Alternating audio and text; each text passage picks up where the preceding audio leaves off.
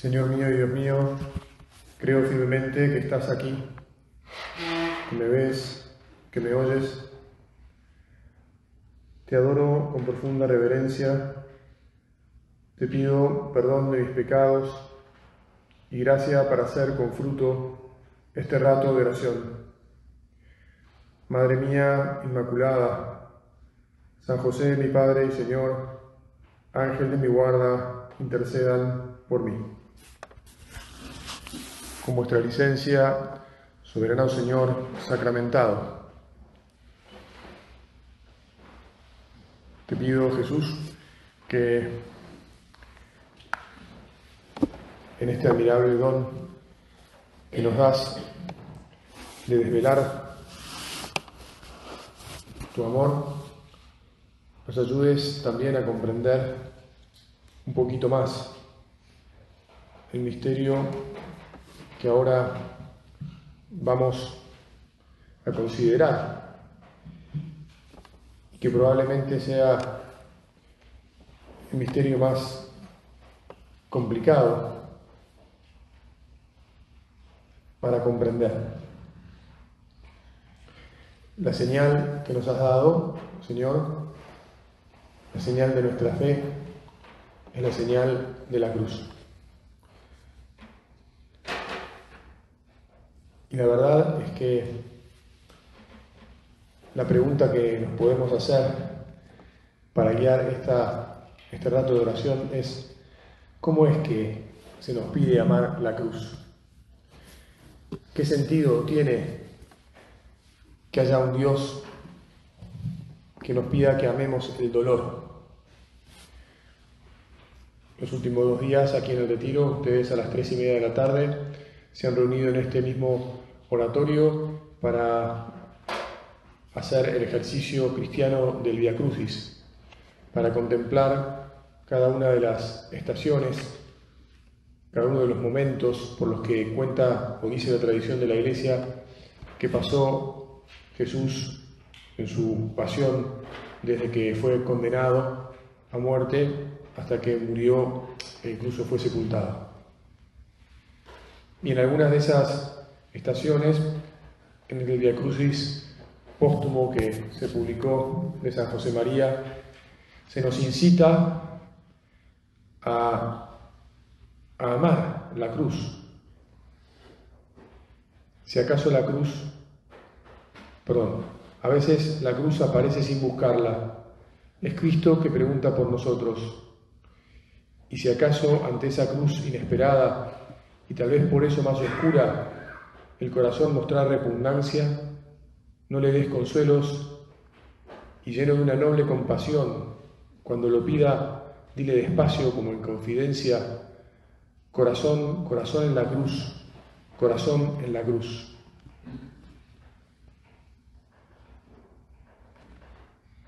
En otra estación se termina diciendo,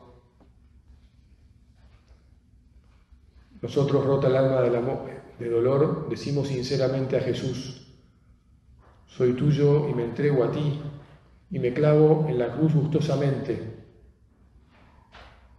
Me clavo en la cruz gustosamente. ¿Realmente somos capaces de decir con sinceridad, me clavo en la cruz gustosamente? ¿Realmente pensamos que lo podemos decir así? Al terminar la la decimosegunda estación, la de la muerte de Jesús, se nos anima a decir, ama el sacrificio, ama la cruz, ama el dolor, ama el sacrificio, ama la cruz, ama el dolor. Vaya religión esta. Es verdad, se puede amar el dolor. ¿Qué tipo de planteo es? Bueno, enseguida me atrevo a decirte, para despejar rápido las primeras dudas.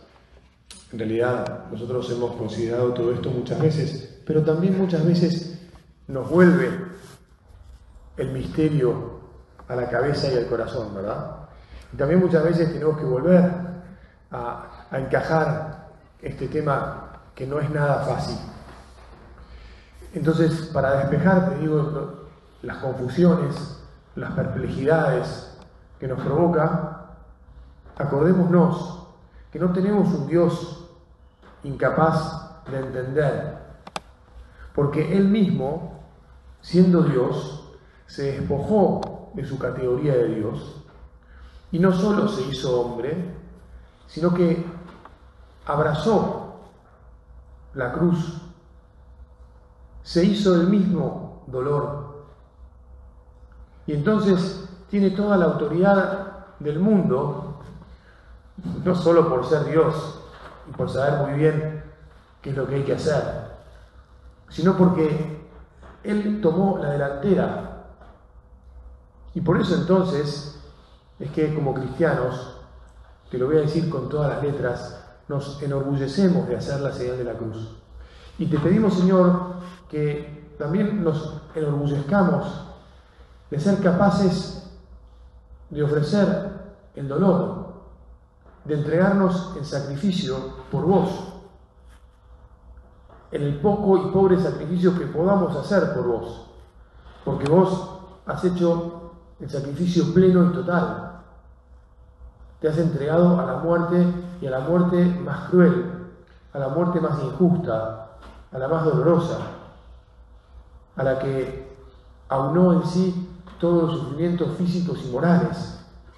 Es decir, ninguno de nosotros debería osar levantarte un, no sé, ni una queja, ni la más mínima queja.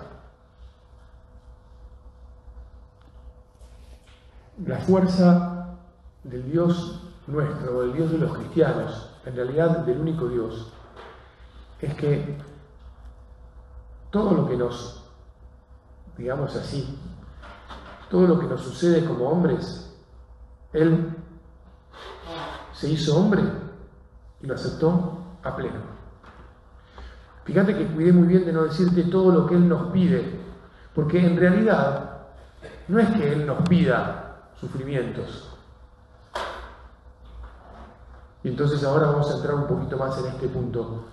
¿Por qué es que hay dolor? ¿Es acaso culpa de Dios que haya dolor?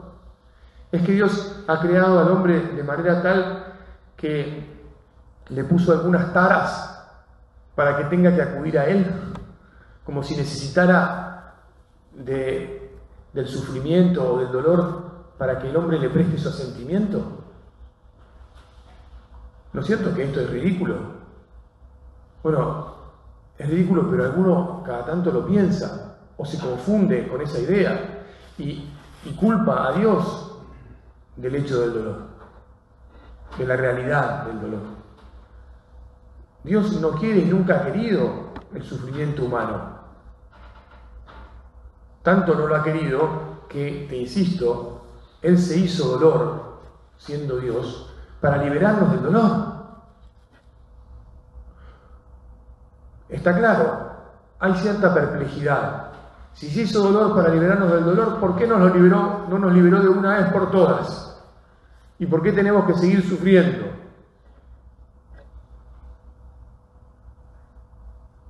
Bueno, en realidad eso admite alguna explicación que me atrevo ahora a dártela rápidamente. Nos hizo también dejándonos un tiempo para que nosotros venciéramos el dolor y siguiendo su ejemplo y uniéndonos a Él y gracias a su fortaleza también fuéramos protagonistas de la derrota del dolor. Para eso es que tenemos este tiempo. Porque para Él hubiera sido muy fácil venir una sola vez y derrotar al enemigo del todo y devolvernos la vida de una sola vez. Pero quiso que también nosotros participáramos en ese triunfo, en el triunfo de la cruz, en el triunfo sobre nuestra propia debilidad. Vos sabés muy bien que el dolor no es castigo, sino que es consecuencia. Más o menos lo estuvimos meditando ayer, pero ahora dedicamos esto, esta meditación, y le podremos dedicar muchas meditaciones, porque una y otra vez, te insisto, vale la pena volver sobre esto y decirle, Señor, la culpa de nuestros dolores es nuestra. Nosotros tenemos la espalda. Nosotros preferimos nuestros propios criterios. Nosotros optamos por confiar más en lo que veíamos con nuestros ojos, incluso en la mentira del demonio, es decir, en las sugerencias de la soberbia, en la pretensión de comprender mejor las cosas que vos, en nuestra independencia, en creernos que nos la podemos arreglar por nuestra cuenta.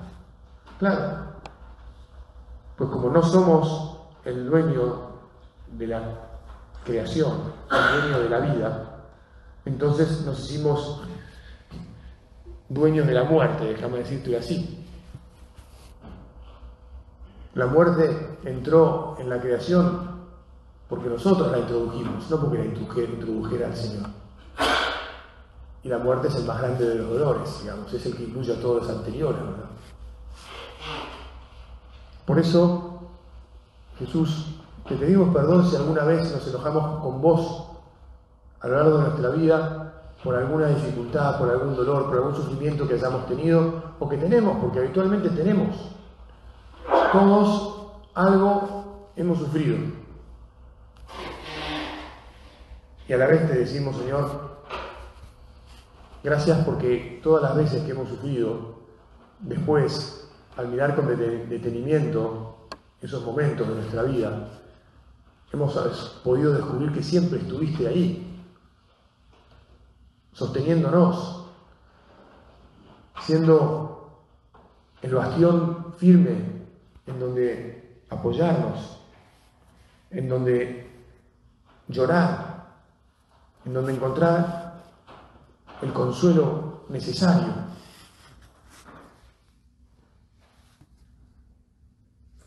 Bueno, por eso entonces es que ahora volvemos a meditar y por eso es que, así como lo, has hecho ayer y hoy al Via Crucis, te sugiero que procures con cierta frecuencia por ejemplo, el viernes es un, es un día muy adecuado porque es el día en que el Señor padeció y murió por nosotros para hacer un Via Crucis. Que no hace falta que dure como, como el que hacemos aquí media hora. Uno puede hacer el Via Crucis en, en tres minutos, ¿verdad? Porque lo que se trata es de, repasar y de meditar con todo el detenimiento posible, digamos así, con toda la devoción del corazón, con todo el deseo de no huir de este misterio del cual nuestro Dios no huye, sino que abraza. Y, por, entonces, meditándolo, nos iremos empapando del amor del Señor por nosotros y nos iremos convenciendo de que Él es en realidad el que nos saca de todos los dolores, del que es el que Él es el que nos sostiene y consuela, es el que mejor y el único que de verdad ha resuelto el problema del dolor. El diálogo con los demás, como dijimos, el realismo, el diálogo con los que no creen, el diálogo con, con los que pretenden encontrar soluciones en otras religiones, aún, aún siendo de una cultura cristiana, ¿verdad? El diálogo con los que no, no tienen la paciencia de investigar en su fe y en cambio prefieren ir a encontrar, brevarse en, en otras cosas y encuentran, encuentran respuestas falsas, respuestas a medias, respuestas que no llenan el corazón